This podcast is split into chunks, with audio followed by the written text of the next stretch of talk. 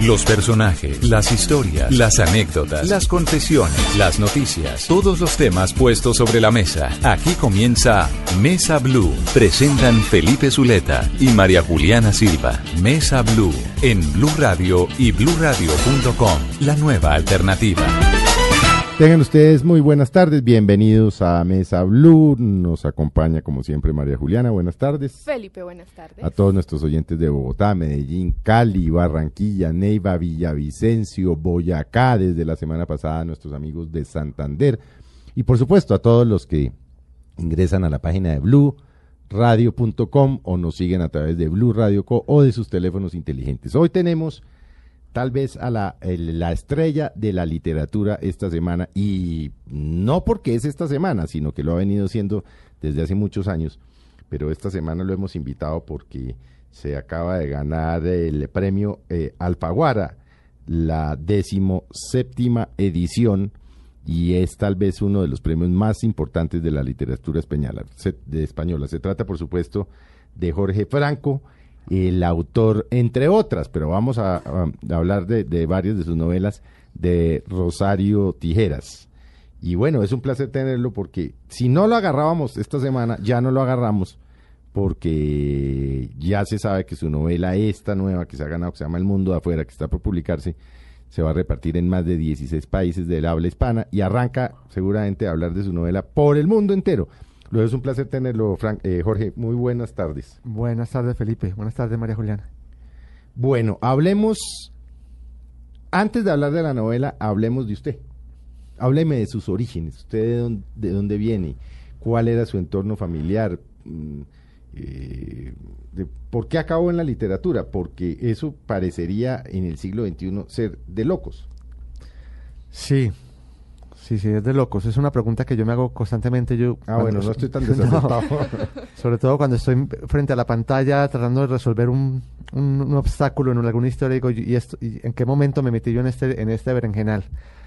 Pero bueno, aquí vine a, dar a la literatura, a la, a la, literatura y sobre todo a la escritura, que es un aspecto de la literatura, porque yo ya había entrado a la literatura desde muy niño como lector, pero entrar a la, ya a la escritura pues es, es otro aspecto y se dio de una manera muy accidental.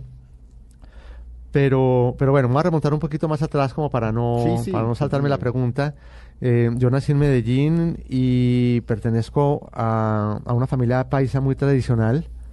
Eh, Grande, hermanos muchos. Sí, pues... Tíos un jurgo. Tíos un jurgo, muchos primos. Eh, tengo tres hermanas, somos cuatro en la casa. yo soy el mayor de ellas.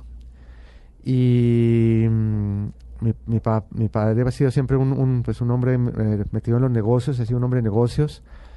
Eh, en ese sentido era una, era una familia muy tradicional. digamos que hubo un, un vínculo con, con, el arte y con la literatura, más fue a través de los abuelos.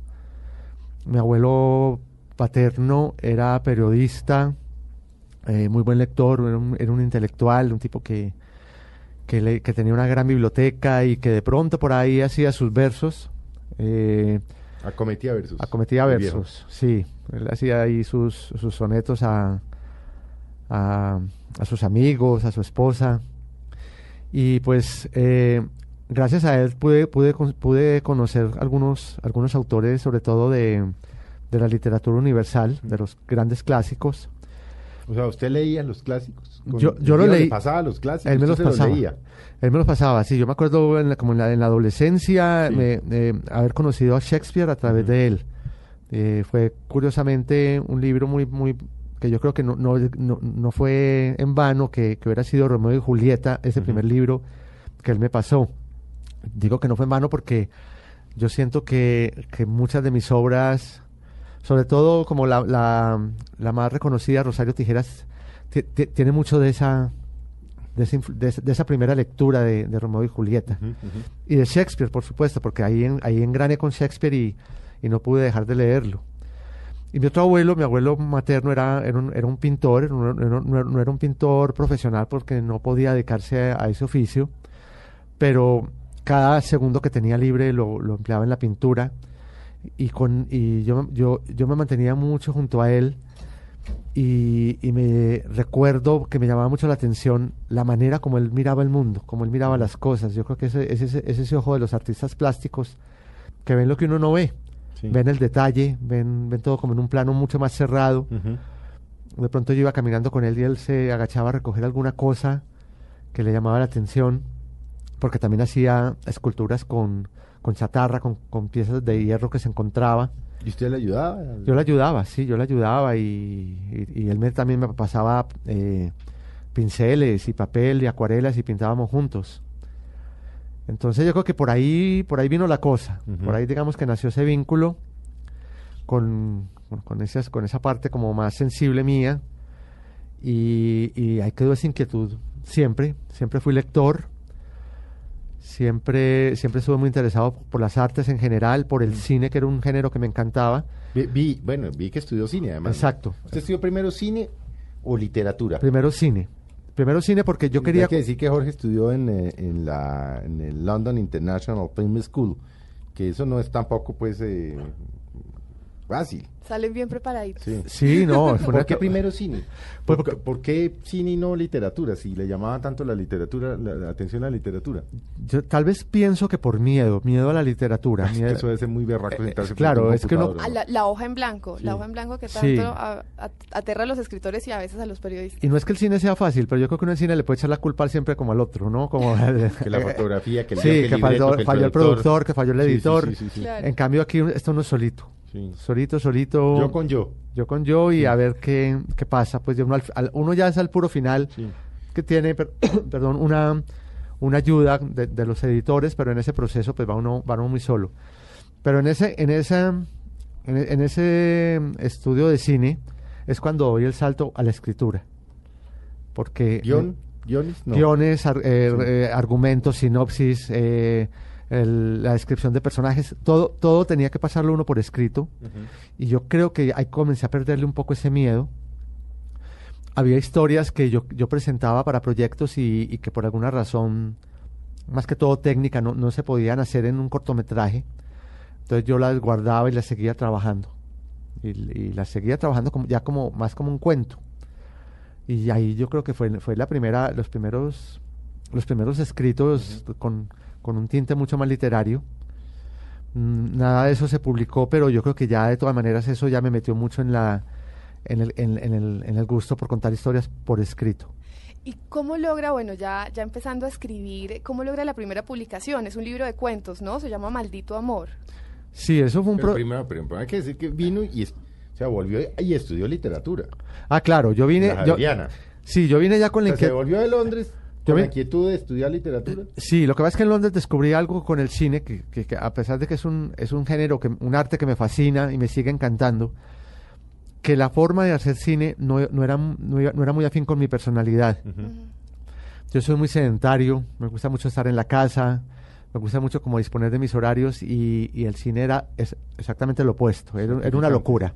Sí, claro. Era salir en la mañana y no saber a qué hora se iba a volver, era mm, em, ni siquiera saber si iba, a- si iba a haber tiempo de almorzar eh, y manejar, manejar gente, manejar equipos eh, eh, complicados. Sí, para chiflar. sí. Y para unos chiflarse. horarios, además, que jornadas continuas. muchas Sí, veces. jornadas continuas. Me di cuenta que casi necesitaba casi que más, más de la psiquiatría que de cualquier otro de otra profesión para, para poder manejar estos equipos de personas. Y, y cada vez más enamorado como de, de la literatura, de la escritura. Entonces yo regresé, no regresé fue a Medellín inicialmente por un, por un año y ahí tomé un taller. Ah, el de la Universidad Central. No, el de la Biblioteca Pública Piloto con Ah, sí. Manuel Mejía Vallejo. Sí, sí, sí, sí, sí. Ese fue primero que de la otro, Central. otro novelista colombiano. Un novelista muy muy Sí, buen novelista, costumbrista, ¿no? cos- más costumbrista, fue premio Rómulo Gallegos, premio premio Nadal también.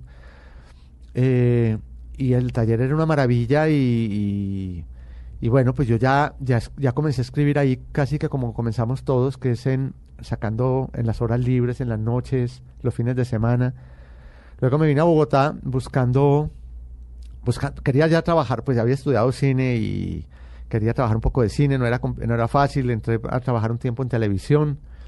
Eh, no, me, no me sentí muy a gusto trabajando en televisión, si el Ujú. cine era complicado, la televisión, Televisión era diez veces más. sí. diez veces más. Tomé el taller de la Universidad Central con Isaías Peña en ese momento Y ahí comencé ya pues a, a escribir mucho, mucho, mucho y me di cuenta que en, en un momento dado tenía una colección grande de cuentos. Todos tenían un hilo conductor que era el amor. Eh, lo mandé a un premio que, que había convocado la misma universidad, un premio nacional que se llamaba el Pedro Gómez Valder- Valderrama. Y tuve la suerte de ganar ese concurso y, y ya pues ya, ya tenía un librito bajo el brazo para. Para andar por ahí con él, a ver que me lo recibía. Que era Maldito Amor. Que era Maldito y, Amor. Y bueno, y, y en, esas, en esas historias de amor, hoy tuve la oportunidad de leer Eva la Sucia. ¿Sí? Sí. Es, es, pero son como, ¿por qué maldito amor? Si todas las historias son de amor, pues uno pensaría, ah, qué bonito, historias de amor, pero maldito amor. Se titula el- la Sí, compilación porque de es que el- el- el- es como una tradición en la literatura universal que pues que el amor feliz no se cuenta, pues ah, tal vez en los libros de autoayuda, pero en la literatura seria no se cuenta. Es el- muy difícil encontrar una novela de amor feliz, ¿no? es difícil, yo creo que Sí, tiene, yo nunca lo había pensado. es complicado. Incluso, mire, uno, uno se pone a mirar, por ejemplo, la literatura infantil. Y la literatura infantil pues cuenta eh, es- ese amor a primera vista entre una, entre una, una plebeya y un príncipe o todo, esas, todo este tipo de relaciones. Y el y vivieron felices para siempre. Claro, ahí, ahí es donde, donde se cuenta el amor feliz en una sola frase, pero lo que Si se es que cuenta no hay sapo de por medio, ¿no? Que la- Se atraviesa el sapo. Entonces, lo que cuenta la literatura infantil siempre es como el proceso para las dificultades, los obstáculos para que Mm. ese amor se realice, pero el amor feliz lo cuentan en una frase y fueron felices. Y ya pues, no se cuenta más. Mm. Y yo creo que es una, una constante en la literatura también universal. eh, de todas maneras, es muy, es muy similar, yo creo que a la, a la misma vida, pues eh, la vida- el, el amor en la vida diaria es así, es, no es... Sí, No- no es un ¿será lecho que- rosas no, ¿Será que sí hay amores felices? Porque de haberlos, de golpe las novelas hablarían de los amores felices. Sí, hay, amo- hay- o hay amores con momentos felices, pero yo creo que lo- se están contando en la literatura también los momentos felices y los momentos que no lo son. Sí. Y, y ese, ese libro de cuentos recoge un poco eso, ¿no? Como la dificultad para amar, las diferentes posibilidades que también hay para amar, ¿no? Que no solamente lo convencional, sino eh, los amores platónicos, los amores eh, turbios, sórdidos. Hay, hay de todo un poquito en ese libro. Los amores que son eh, se rompen a la fuerza. Eh, y y, eh, yo trataba de recoger un poco como el panorama de, de la vida diaria para plasmarlo ahí a través del amor.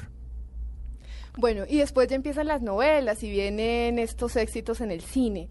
Estas, estas ¿cuál- cuál adaptaciones. fue la primera? La La- primera La, la- novela. la primera novela fue una novela que no tuvo mucho eco, eh, se llama Mala Noche. Sí. y ya- la rea- en realidad yo Pero obtuvo premios, ¿no? tuve un premio, tuve un premio nacional que llamaba el Premio Ciudad de Pereira. Sí. a mí Eh, me gustó mucho. A mí, pues, a, a mí me gustaba también porque tenía un buen jurado, pues el, el- el jurado est- estaba Germán Espinosa en esa época de jurado, Oscar Collazos, pues era un grupo como de, de esa generación de escritores como jurado, y a mí me, pues me honraba mucho que, que- que ellos se fijaran, se, se hubieran fijado en esa novela, pero era un ejercicio mío también como de querer dar el paso de un género a otro. Venía trabajando cuento mucho tiempo, Y era meterse en la novela. y dije, voy a meterme en la novela y es una novela corta, co- co- me meto con un poco de temor a ver cómo se maneja una historia larga, pero es muy concisa.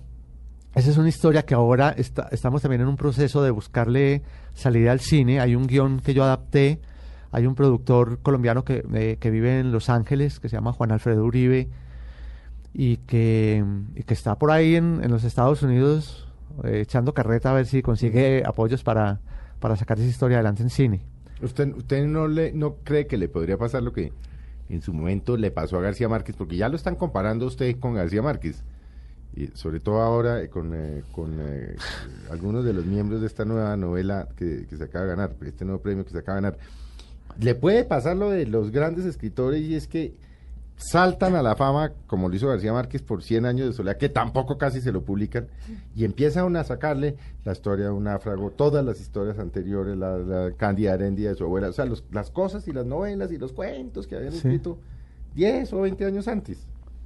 Pues yo la verdad es que no tengo mucho, digamos, todo, No, todo, pero to- ¿cómo, to- perdón? todo ha sido Mala publicado. Noche, Rosario sí, Tijeras, Paraíso Paraíso Travel, Travel, novela, Melodrama. melodrama, sí, ya van como, Suerte. van como seis novelas, creo ya. Sí, todos han sido publicados, pero, pero las de García Márquez, algunas de esas Claro. también ya habían sido Sí, no, publicadas. Mala Noche, por ejemplo, y los cuentos, de, Claro. de hecho, los cuentos ahora es muy difícil conseguir, aunque lo- después lo, volvi- lo volvió a editar eh, Seix Barral, ha habido complicaciones ahora para conseguirlos porque Hay una, hay una cosa que yo, con la que yo cuento que me considero muy afortunado y es que me leen mucho en los colegios.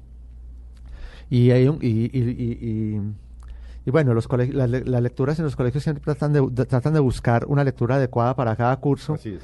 Y estaban buscando mm, en varios colegios el, el maldito amor porque pues una, se, se- presta para, para uno- una lectura de, de alumnos menores y, Y y no no, se conseguía. Entonces, Sí, no vamos se a ver si... es muy difícil de conseguir. Sí. Pero bueno, vamos a ver. Yo también espero que sí cambie el panorama porque una de las frustraciones que uno tiene como autor muchas veces es que, que sus libros no estén en las librerías. Claro. No, pues es que ahí es donde deben estar. Sí, Claro, claro, donde deben estar. Y también abrirle la posibilidad. Yo nunca he sido en- enemigo de eso al libro electrónico. Creo que el libro, el, el, el ebook, eh, el libro que se puede leer en una tableta, es una posibilidad también muy amplia hoy en día, pues porque te pueden leer en, en, en, en- Polonia, en cualquier parte del mundo, pues alguien quiere leer un libro y no tiene que, que pedir el libro físico, sino descargarlo en segundos. Sí. Jorge, ¿cuál es, en general, no hablemos específicamente de ninguna de las novelas, obviamente vamos a hablar ahora pues de la, de la última, de la que se ganó el premio, pero ¿cuál es el proceso, a qué se enfrenta un novelista? Es decir, ¿cómo es su proceso intelectual para, para producir una novela? ¿Arranca cómo? ¿Qué se es- imagina? ¿O por experiencias? ¿O porque un día está, no sé, en un parque y dice esto da para esto? ¿cómo- ¿Cómo es el proceso? Porque quienes no hemos escrito, y pues, distinto de columnas, que es distinto. Sí, completamente Eh, otro género. ¿Cómo es el proceso de uno? ¿Qué, ¿Qué pasa por la cabeza de un novelista? Pero eh, digamos que, que hay, que hay algo en el comienzo que no es tan distinto, creo yo, a, lo- a lo de las columnas, porque de todas maneras, entre todos los temas tan variados que hay, todo lo, todo lo que ofrece este país tan, tan extraño y tan absurdo, Tan bipolar y tan por- exacto, pues uno dice, ¿por, por qué, por qué se me disparó de pronto el, el- el- el interruptor para querer escribir de- Mm. sobre este tema? Mm. Y así, a uno como escritor también lo, lo rondan de- de- desde mucho tiempo, historias, imágenes, recuerdos, y eso está ahí dando vueltas. Mm. Y en algún momento uno siente que alguna de esas, por alguna razón, como que va engordando, va cogiendo fuerza. Uno se va como alimentando más, más, más, más, más, sí, más. como alimentando. Hay unas que uno que uno dice, bueno, esto tal vez no, tal vez necesito esperar un poco más porque muchas veces un tema no es suficiente como para una novela. Uno necesita que al tema se le atraviese una algo más concreto, como un argumento, para, para poderlo presentar. Hagamos el ejercicio, hagamos el ejercicio concreto. Hablemos de Rosario Tijera. Sí. ¿Por qué Rosario Tijera? Obviamente porque estuvo en la televisión, porque estuvo en la cine. Y porque es lo una de las más Sí, Y conocidas. porque lo vimos mi- millones de colombianos.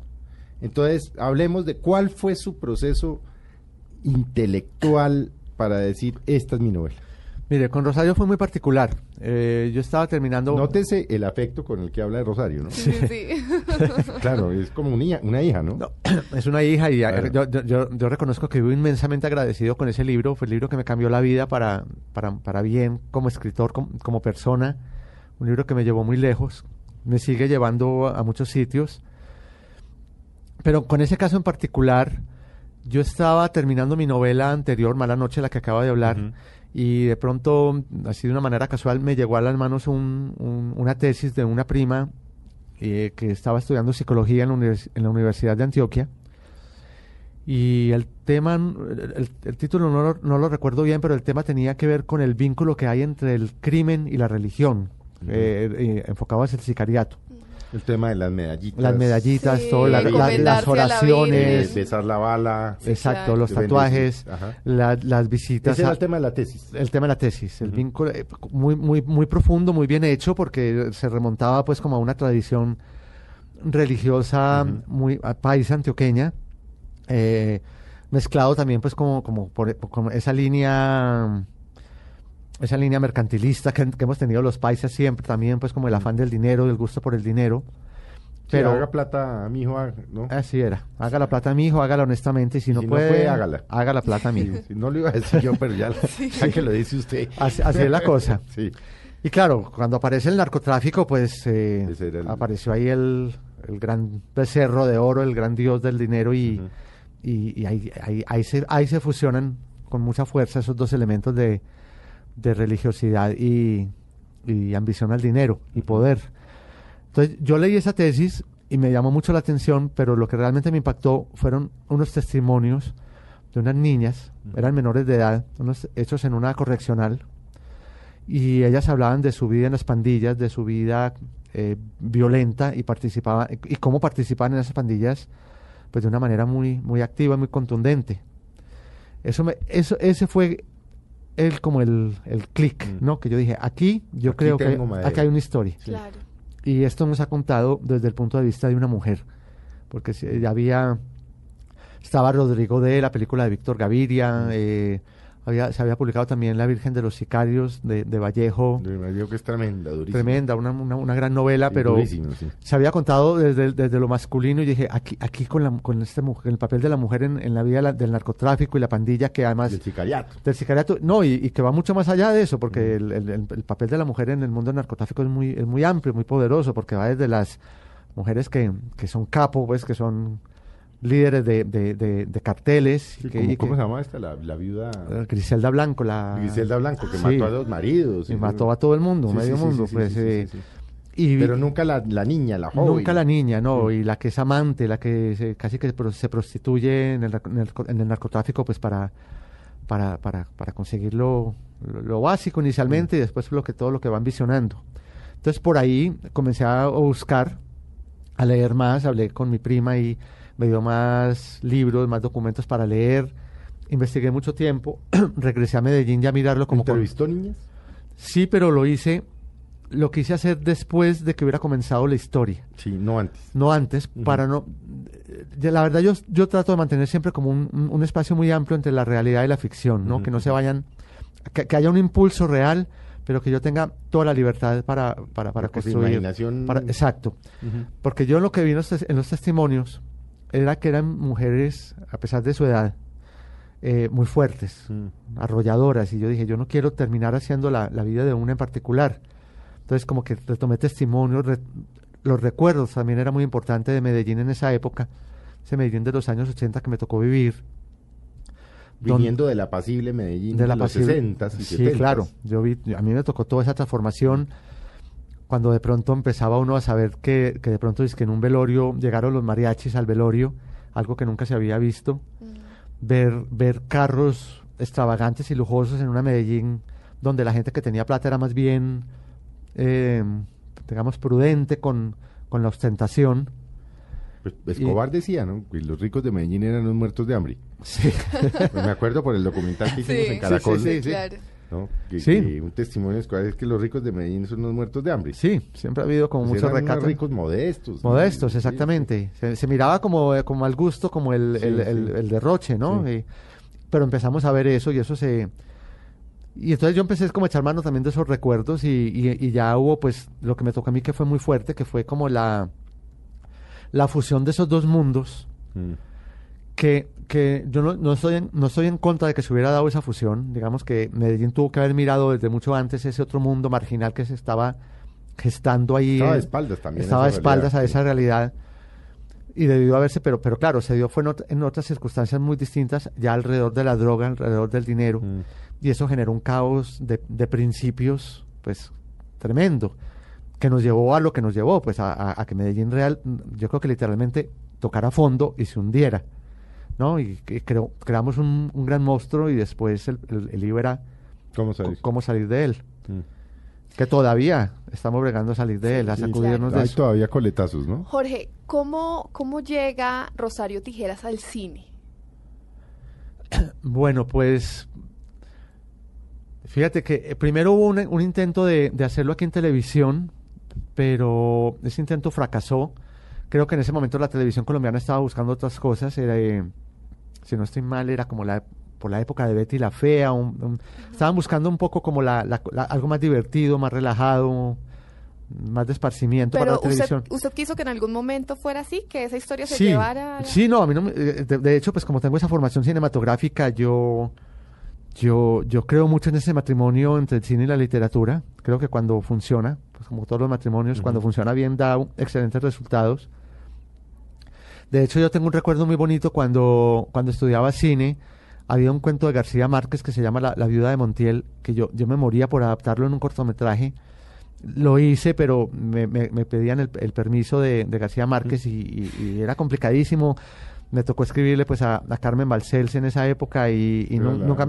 era la editora, la- la no, era la, manager. la sí, la, sí. la- la agente literaria de García Márquez. Y, y nunca, nunca, nunca me respondió, entonces nunca lo pude hacer. Esa anécdota después, mu- muchos años después, como diría el mismo García Márquez, se la pude contar a él Ajá. y, y, pues, la, la tomó con mucha gracia. Pero yo he creído mucho en ese vínculo literatura-cine, entonces pues yo dije, "Es- me parece bien. Pero se- ese, ese proyecto para televisión no funcionó y yo me quedé ahí, nada, pues siguiendo, seguí escribiendo y viajando. Ya cuando iba por, por la novela siguiente, que era Paraíso Travel, en México, en una comida con, con amigos y con algunos productores de cine, se asombraron. Eh, todos creían que los, de- que los derechos estaban comprometidos, que estaban vendidos. Sí, o sea, no lo busquemos porque ya Sí, ya Sí, está. ya y está. se quedaron así fríos que cuando supieron esa noche que, que estaban libres y al otro día el, eh, Matías Ehrenberg, que es un buen productor mexicano, al otro día ya estaba almorzando conmigo y me dijo, yo quiero hacer ese libro, eh, quiero adaptarlo al cine y, y se movió y, y creo que un, al año siguiente ya estaba en Medellín filmando. Bueno, vamos a hacer un breve corte, Juli, Jorge, y ya seguimos con nosotros. Lo que nos pasa siempre, ¿no? Sí, ¿Qué es el tiempo pasa siempre, el tiempo pasa volando. Que no nos damos cuenta y se nos va el programa y nos quedan la mitad de los temas. Ya volvemos con ustedes en Mesa Blue. Quédense con nosotros y vamos a seguir hablando con eh, Jorge Franco. Ya regresamos con Jorge Franco en Mesa Blue.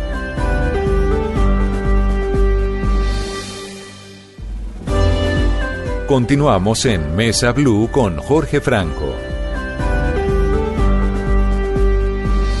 Bueno, muy buenas tardes nuevamente. Gracias por continuar con nosotros aquí en Mesa Blue. Seguimos conversando con el escritor ganador del premio Alfaguara de novela este año, con Jorge Franco, y hemos hablado un poco sobre su recorrido, sus inicios. Estudió cine, literatura, cómo empieza a escribir sus cuentos, cómo salta la novela y cómo pasó de la novela a, a, pues hacer estas adaptaciones que, que salen en el cine tan famosas como Rosario Tijeras o Paraíso Travel. Y pues a mí me gustaría, yo creo que ahora sí, Felipe, empezar a entrar a, a la novela que le dio este premio, Dale, que, dale, que dale. últimamente Usted lo, ha vi- usted ha lo visto tiene la- en boca de todos. ¿Ha visto la cara de, de- de María Juliana, Jorge? No ha podido quitarse la sonrisa de la boca, ¿no? Cuando yo le dije a María Juliana, busca a Jorge Franco, bueno, eso mejor dicho. Y, y mientras tú le haces la pregunta, es que estoy viendo merodeando a, a, a, um, a Melissa, otra de nuestras colaboradoras, que se ha leído todo lo de Jorge, entonces voy a robármelo porque alguna pregunta la va a tener que hacer. Hazle tú. Bueno, entonces hablemos, hablemos de esta historia, de por qué, pues ya todos sabemos que empieza como cuento de los hermanos Grimm y termina como Tarantino. Esto es algo curiosísimo y, y pues ya que estamos hablando de matrimonios, de- hablamos en el bloque anterior del matrimonio entre el cine y la literatura, ¿cómo se puede casar una historia de un cuento de hadas con un final de Tarantino? Sí, pues fíjate que yo creo que eso tiene mucho que ver con, con, con el entorno real y con la misma ciudad, con, con esa, esa época que hablé al comienzo, de esa transición. Yo era vecino de un hombre que tenía ese castillo, que vivía en un castillo medieval, que tenía una, tuvo una hija pequeña que Cuente quién era. Porque Sí, es el- que es, era un personaje real muy importante y rico Sí, claro. Se llamaba Diego Echavarría Misas, era, pertenece a una familia muy tradicional, grandes empresarios antioqueños. eh, y pues eh, este hombre era un, era un hombre que llama- nos llamaba mucho la atención por, por, por su forma de vida. Un tipo que se desplazaba por Medellín en una limusina, la única que había en esa época. eh, pues que te- vivía en este castillo que se, se vestía. Chavarría, ¿no? Sí, Está ahí, ¿no? Está ahí en- y en perfectas condiciones. Está, es un Sí. centro cultural, Claro, claro. un centro cultural muy lindo. eh, lo tienen allá las habitaciones como, como, la, Las como la don Diego, don sí. Diego y Sí. su esposa, la de la hija, los jardines y atrás tienen una escuela ya de arte eh, muy bien montada. De hecho, yo, sin, sin pensar siquiera en esta novela, antes de dedicarme a la, a la literatura, me fui a- allá a estudiar pintura. Y, y pues imagínense lo que es para un niño de 6 o 7 años eh, uno tener un, un vecino de este tipo. Eso es Que es un castillo, que tiene un castillo. castillo. que tiene un Wow. castillo. Entonces nosotros cuando veíamos subir por esa loma la limusina, pues lo que era, corríamos pues como a, a- a- verlo pasar. sí, pues, el rey, como- el- como papa, el- sí, como el, rey del, del barrio, ¿no? Sí, Pues, sí, Claro. sí, sí. y, y, entonces eso, e- eso es como la parte de, de- de que, que nos despertaba mucho la curiosidad. Yo creo que era como una invitación a soñar qué, qué pasaba en ese castillo. Yo recuerdo que a mí en esa época, pues desde, eso, desde esa época me gustaba mucho el cine. Yo tenía una pequeña camarita de Super 8 y, y yo soñaba con poder entrar a ese castillo y hacer una película de terror ahí. Eh, ¿Y pero usted era que chiquito? Pues 8, 10, sí, 12 8, 10 años, yo no me acuerdo, pues era, yo viví mucho, mu- fueron muchos años de... de- Y de- usted se paraba a mirar ese castillo Sí. y se imaginaba Y qué pasaba por, la- por dentro.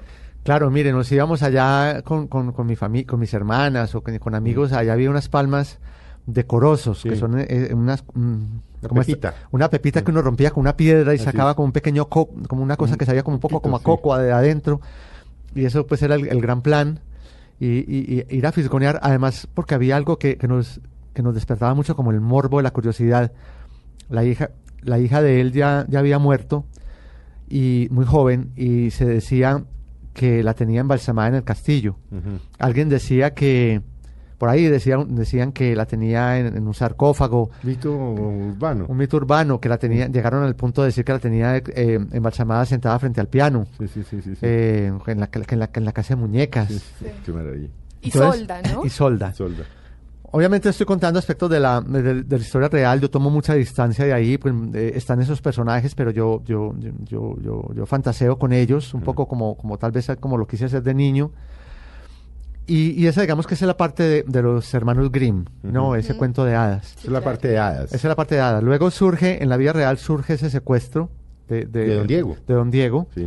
Un secuestro pues que tiene un desenlace fatal. Fue, fue uno de los primeros secuestros de Antioquia. En ese momento la palabra secuestro para nosotros era, era, era ¿Qué extraña. era que 70. y- Eso fue en el año 71. Y, claro, es que yo me 71. alcanzo a acordar por ah, entre gallos y medianoche les- lo que fue eso para el país, pues. El secuestro de don Diego Chavarría. Claro, yo, yo, yo Claro. estuve mirando los titulares de la prensa de la época y en todos era un gran titular en primera Sí, página. Sí, sí, sí. Había casi que una orden presidencial del, de- del presidente Pastrana Borrero de, de, de- de solucionar ese caso lo más pronto posible, porque el hombre era pues era, era muy conocido en, en la- en- en todo el país. Y, y eso a mí me conmocionó mucho. Yo sentí que, que, que, que algo, que algo ahí crujió bajo mis pies en ese momento. De, de esa tranquilidad que teníamos de jugar nojo- nosotros en esa loma. ¿Qué edad tenía usted en ese momento? Eh, yo, ¿De yo- qué año es usted? Yo soy del 62, tenía nueve, Tenía ¿qué? nueve años. Nueve años. Un niño, sí, claro. Sí. y Debió haber sido desde muy esa época terrible. tenía usted eso metidito y Entonces, guardadito. imagínense, yo creo que vengo cargando esa historia de por ahí. cargando historia hace 40 años. Imagínense, entonces, yo creo que por eso tal vez salió de una manera muy natural. Fue una historia que me salió muy, digamos, bueno, con todas las dificultades que es encontrar el tono, la forma, la estructura de una historia, pero, pero, pero me la gocé mucho en la escritura. Y fue muy lindo volver a la época a través de todo. de lo- de- yo, yo, yo soy muy desmemoriado, pero mm, a través de documentos, la música fue fundamental para volver a la época. A veces me ponía a buscar una canción ahí que necesitaba para la historia y me quedaba toda la tarde oyendo música de los años 60, algo maravilloso. Claro. Y volver a, la, a, como a recuperar la, la moda, lo- eh, hablar con, con, con mi papá, cosas, pero hacerle preguntas así como de... ¿Quién, quién, ¿Quién más protagoniza la novela? Porque ya sabemos pues cuál es el origen. ¿Quién más, Pues está, más son sus personajes? está el antagonista. ¿Quién es el antagonista? El antagonista se llama en la novela El Mono Riascos. Sí. Es un hombre lleno de, de miedos, de debilidades. Es el, es el- es el jefe de una banda que tradicionalmente eh, se dedicaba al asalto de bancos. Pero es un hombre que en la novela, eh, a pesar de ser una condición social opuesta a la de Don Diego, es un hombre de un origen popular. Él comienza a merodear ese castillo desde muy niño y él se obs- obsesiona con esa niña, con esa princesita que Con ve Isolda. con Isolda y comienza a fisgonearla y a verla. Es un hombre que quiere, quiere superar su condición de, de origen popular y se, se dedica a estudiar los versos de, de Julio Flores, que es un poeta colombiano Sí, sí, también claro. del, del siglo XIX, comienzos del siglo XX. Ah, pero a pesar de su origen estudiaba Eh, literatura. pues, no, le gustaban los versos. gustaban de, los versos. de hecho, Julio Flores fue un, fue un, fue un poeta que, que gustó mucho en el, en el ámbito popular porque era un poeta que tocaba como la fibra de los sentimientos. A veces era extremadamente patético, pero, pero gustaba mucho. Muchas de sus canciones también fueron adaptadas a, a bambucos y pasillos, Sí, no, eh, mis, flores, mis flores negras y Sí. todo eso. entonces era calaba mucho como en, la- en, en en- en- en la- en las clases obreras, se, se, se recitaban, se sabían algunos poemas de él, Aguardiente y Julio Flores. Aguardiente y Julio Flores, sí, Sí, y sobre todo era, era una fórmula mágica para el despecho. Sí, así eso es, era- exactamente. sí. Y entonces, eh, eh, pues, es- este personaje se, se obsesiona por esta niña y él la, la quiere para él, le quiere conseguirla y él quiere robársela, pero bueno, lo que pasa es que no, no sé si contar mucho porque de pronto No, me pues, voy a No, no se va a tirar la novela, pero... me voy a tirar la novela. o de porque- golpe no, de golpe la gente dice, no, apenas salga me la leo, porque usted está contando Bueno, generalidades. Yo lo que digo es Sí, que esa, claro. esa, esa obsesión lo lleva a él pues a casi que a, a querer a- pues, quiere tenerla a ella no- por alguna razón que no voy a contar ahora no la puede tener pero entonces dice me, me voy con el señor me e- el papá. me llevo el papá y eso los enfrenta a- en, en una situación como de, de lucha de poderes pero de poder de, a través de Isolda. a través de Isolde, no, y sobre todo a, través- a mucho, a través de diálogos. de, Ujú. de- pero y claro, Is- Isolde es el tema de los dos. Pero, pero Don Diego es un personaje que ya poco le importa la vida y que está muy entregado a, a lo que ya- ya le, le importa muy poco estar secuestrado. Y eso fue también algo de lo que, que- de lo que yo supe de la historia real. Y era que Don Diego, pues, Don Diego no, no, no, no, no hizo nada por, O sea que no, se hizo matar. se hizo matar prácticamente. Sí, no le importaba, No le importaba, no le importaba. Y este hombre, pues, este bandido estaba enfrentado a un hombre entregado. Y entonces no, no, eso le impedía mucho como pues, llevar a cabo pues su plan. Y, y, y trazan una, una relación curiosa porque, porque se vuelve una relación, pues, de- obviamente de rivales, pero al mismo tiempo yo siento que en el fondo comienzan como a quererse los dos Ujú, ujú.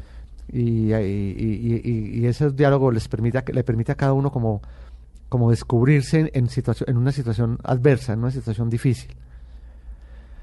Hay una generalidad que pues de pronto salta la atención en algunas personas que hemos seguido sus, sus libros y es que la narración aquí pasa a ser masculina cuando por lo general viene siendo femenina.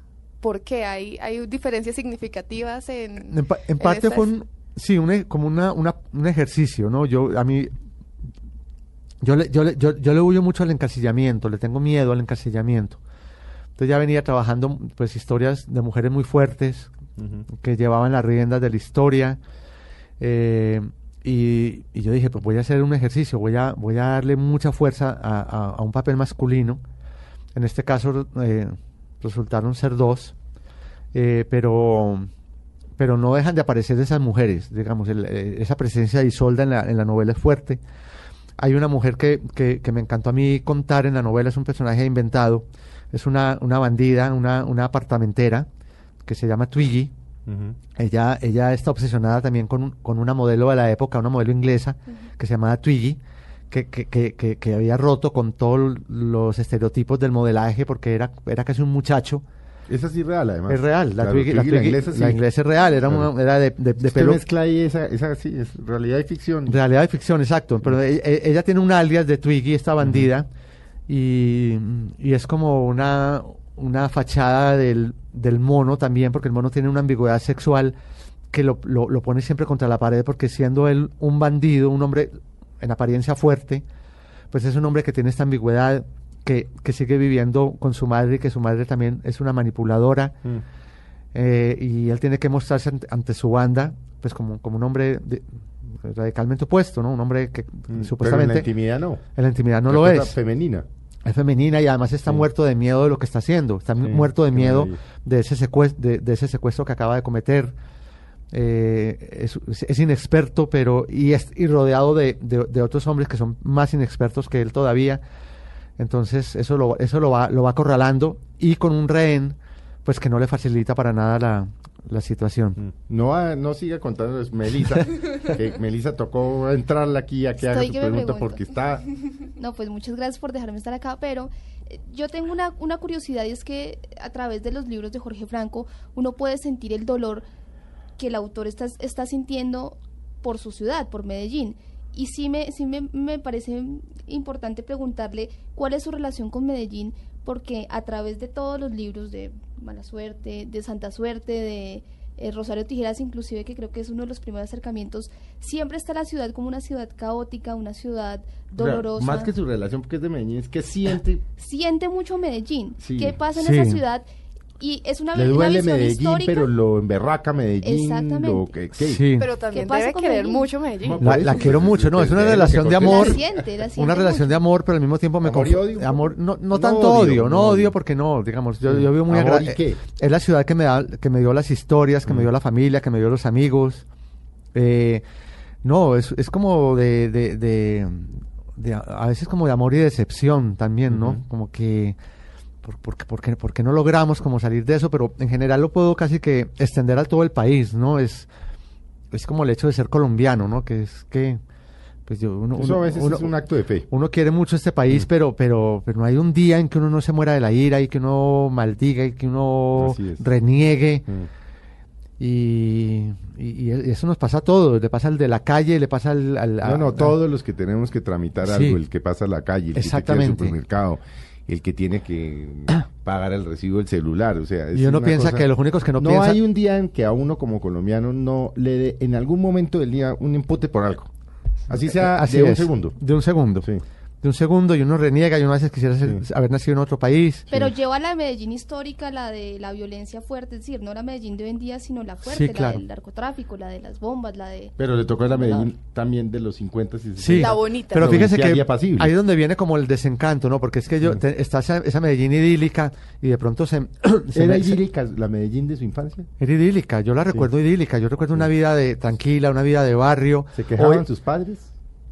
Se quejaban, pero yo veía que se quejaban de cosas como muy, bueno, en esa época a lo mejor podrían ser grandes, ¿no? Pues un asalto a un banco. Sí, sí, o- Qué horror, este país se acabó. Sí, sí, asaltaron el banco allí en la esquina y eh, la, la, la, la- cualquiera una que les, ahí lo digo yo en la novela, la que les sacó el marido a otra y eso era gran escándalo, pues, y en una, una ciudad pacata. Tal vez yo también por la edad, pues no, no era muy consciente de otras cosas que pasaban, ¿no? Hablábamos No ahora. tantas tampoco. por- Hablábamos ahora, yo creo que de algo que sí se estaba dando, pero tal vez ni siquiera la gente adulta era consciente. Medellín se- estuvo mucho tiempo de espaldas a otra, a Se otra Medellín. el- el- la otra Claro. Medellín, la de Sí. las comunas, Había un Medellín. la de los cerros. Y se dieron Sí. cuenta además muy tarde, Muy porque cuando se dieron cuenta ya había explotado esa otra. Estaba ese Medellín industrial que era tan poderoso con todas esas, esas empresas ahí metidas en el valle. Pero claro, pues eso, eso daba, eh, le daba una imagen a Medellín de una ciudad con, con poder y con riqueza. Mm. pero pero ahí detrás de eso pues había muchas ot- otras cosas que que tal vez yo yo tal vez por la edad no las veía pero no no sentía esa queja en los adultos yo creo que esos primeros brotes fue lo, lo que hablé ahora ya como cuando com- comienzan cier- ciertas cosas sospechosas eh, extravagantes de de que, rompían con la con, con- con- esa tranquilidad ahí fue donde ya como que dijimos aquí aquí está pasando algo y seguimos muy orondos porque llegó el narcotráfico y, Y orondos. y muy orondos nos, nos Hasta metimos ahí. fondo, ¿no? Sí, exactamente. Y hubo connivencia con el narcotráfico durante mucho tiempo. Pensábamos que eran hombres con plata, que eran ri- nuevos ricos, pero que no había como nada ahí en el- detrás de eso. Pero cuando ya, ya la cosa se complica con el ter- con, también con el terror y, con, y ya con, con el deseo de ellos de apoderarse de, de- de la parte política del país, ya, ya ahí fue mucho más complicado. Entonces, a mí, me, a mí eso sí me dolió, además porque me tocó muy joven y yo recuerdo pues que, que, que, que- que era difícil ser joven en esa época y uno, y uno perdía amigos por, por- por muchas cosas, porque, Mm. por, por el terrorismo, porque el, el mismo narcotráfico se los absorbía. Eso le iba a preguntar, ¿qué tanto le cambió esa historia a su vida? O sea, su vida iba por un rumbo y esa ciudad y esa historia le lo desencaminaron, por decirlo A así. todos, a to- a mí y a todos, a todos los que vivimos en Medellín en esa época, creo que nadie salió... No, es que a muchos Ileso los de ahí. otros se los llevaron, otros... Sí, exacto. eso- y sentíamos como que el círculo se iba cerrando, cerrando Mm. y nos íbamos, nos íbamos acorralando. Y que de un momento a otro, ¿verdad? Eso se, se salió de las manos. Yo, yo la verdad, llega, pues yo- en, en una época pensaba yo que derrotar a, a Escobar era físicamente imposible, que realmente no se iba a poder.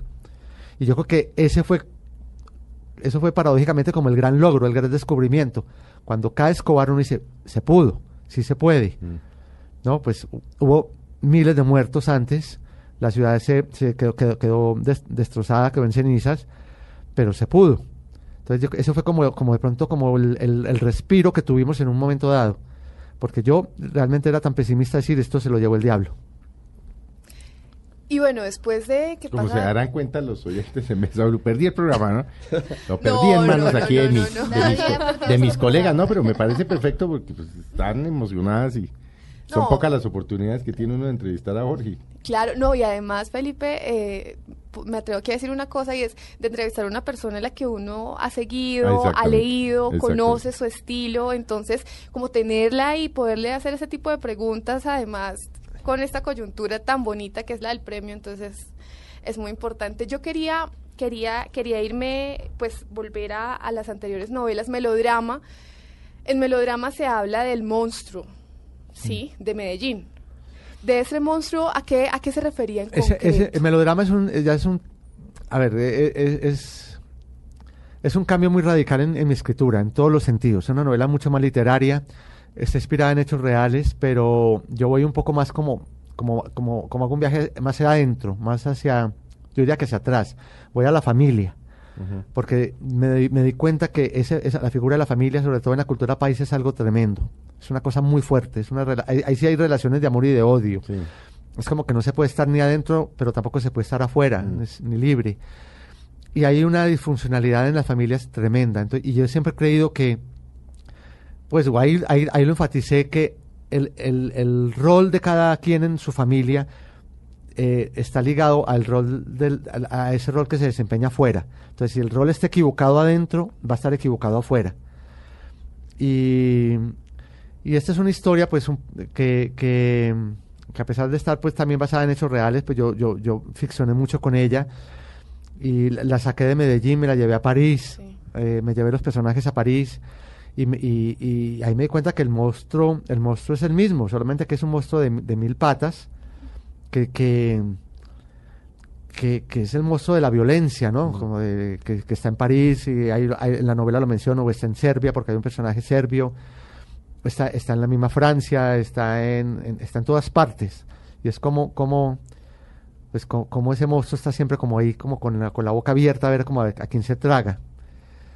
Eh, esa fue una novela que yo disfruté mucho también su escritura, fue una, una novela mu- muy femenina, muy paisa, eh, pero Un quería poco atrevida, ¿no? Por atrevida, sórdida, es una novela sórdida. Yo quería explorar un poco como lo, el- el- ese lado sórdido del melodrama, de- diferente al que estamos acostumbrados a ver en, en la televisión. Ah, eh, pero porque aquí digamos es un, un joven que, que, se, que se va a Francia y, y enamora a una pareja de condes. Entonces está pues como esa diferencia de clases sociales, pero, pero todo por el lado, por- más por el lado oscuro Por el lado sórdido. sí, lado por el sórdido, oscuro, claro. que es algo que, que, que yo creo que permite mucho más la literatura que la, que la televisión. Sí. Jorge, yo, yo tuve una sensación al leer Melodrama, que creo que es uno de, de- de mis favoritos dentro de toda su escritura, y es que yo imaginé a Vidal como el escritor. Es decir, para mí Vidal tenía, sin conocerlo a usted, tenía, tiene mucho de, de su interior, tiene, es un personaje que para mí está inspirado en usted. ¿Qué tanto de Vidal es usted y usted de Vidal? No, mira, ese es el riesgo de escribir siempre en primera persona, primera ¿no? persona, Que además, cuando claro. La gente diga, el escritor es este personaje. Sí, claro, yo me acuerdo cuando escribí Rosario Tijera, que una vez creo que en una feria del libro alguien, me- me- alguien se me acercó y me dijo, pero usted cómo sigue, usted cómo anda, cómo, cómo le ha ido, pues como que me sentían en ese Sí, sí, Antonio sí, que había sí, sí. quedado viudo de, de su sí. Rosario. Sí, claro. Y, Terrible. y- y igual con Paraíso, cuando era un inmigrante indocumentado, también pensaron que yo había vivido por allá en, eh, como ilegal. Pero es que Vidal, Vidal tiene una, una, una fortaleza muy grande y es como se describe él mismo, una persona bella, una persona cautivadora, una persona que, que solamente con ser puede hacer todo lo que quiere. Y es un poco el viaje que le va haciendo el libro Sí. a llevarlo a Medellín, a París, a, a todo, a todos los, los lugares donde él Pero visita. ya le dijo que ese es el riesgo de escribir Sí, primera no, persona. y yo creo que- O sea, Es que la para mí Vidal es, Jorge- ¿es usted Vidal es Vidal? Jorge Franco. No, no, no. No, Vidal incluso tiene un nombre... Ahora, pues, pero eh, obviamente que cuando usted escribe en primera persona, ta- también debe haber mucho de quien Mucho. escribe en Claro, ahí. Claro, es que todo pasa por uno. Todo pasa por uno. Todo o sea, pasa por todos uno, los es un filtro. Claro. Iba a decir una cosa también, eh, Vidal, Vidal es un hombre que está rodeado de mujeres, en una- es una casona de Medellín, donde él es la única figura masculina, y, y- y yo he estado rodeado de mujeres siempre, ¿no? Eso es algo que, que yo creo que se deja ver ahí en la historia, cómo es la vida en una casa de mujeres, que eso es un eh, eso es un manicomio, ¿no? Eso es una eso, eso, eso es sobrevivir en una casa de mujeres. Claro. Entonces yo creo que parte de eso pues está se refleja ahí, se refleja ahí. El, el personaje de Vidal en realidad pues tiene un nombre propio, es alguien que existió, vivió en Francia y, y yo, yo le seguí un poco el recorrido. Eh, hago siempre mucho énfasis en eso, en que tomo mucha distancia de la realidad, pero, pero existió. Pero sí, es el riesgo de escribir en, en la primera persona. Y de, y de tratar de, de- de ser tan real y tan convincente de que, de Que que, uno pase esto que que pase pasa. eso que te pasó. Sí, Jorge, bueno, ¿hay, ¿hay planes de llevar al cine alguna otra obra? No, pues les comenté que estamos como andando con lo de Mala Noche, que fue mi primera novela. sí. Eh, con el mundo de afuera, es una pregunta que me han hecho recientemente, no, no tengo la menor idea. Yo creo que es, Entonces, ¿cuándo llega el mundo de afuera?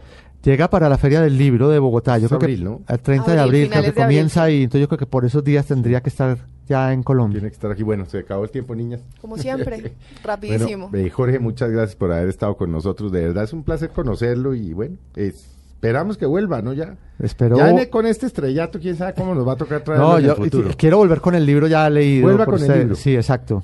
Ya leído por nosotros. Y entonces claro. hablamos de la eh, novela. hablamos de la novela, rico Eso, porque lo disfruté mucho, lo disfruté mucho este rato. Bueno, entonces, bueno, Melissa. Gracias por invitarme.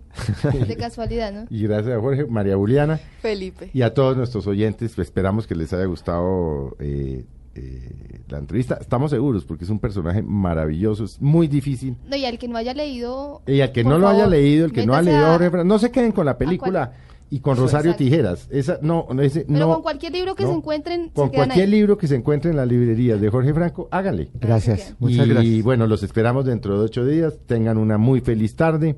Es tarde deportiva y también los esperamos mañana en Mañanas Blue.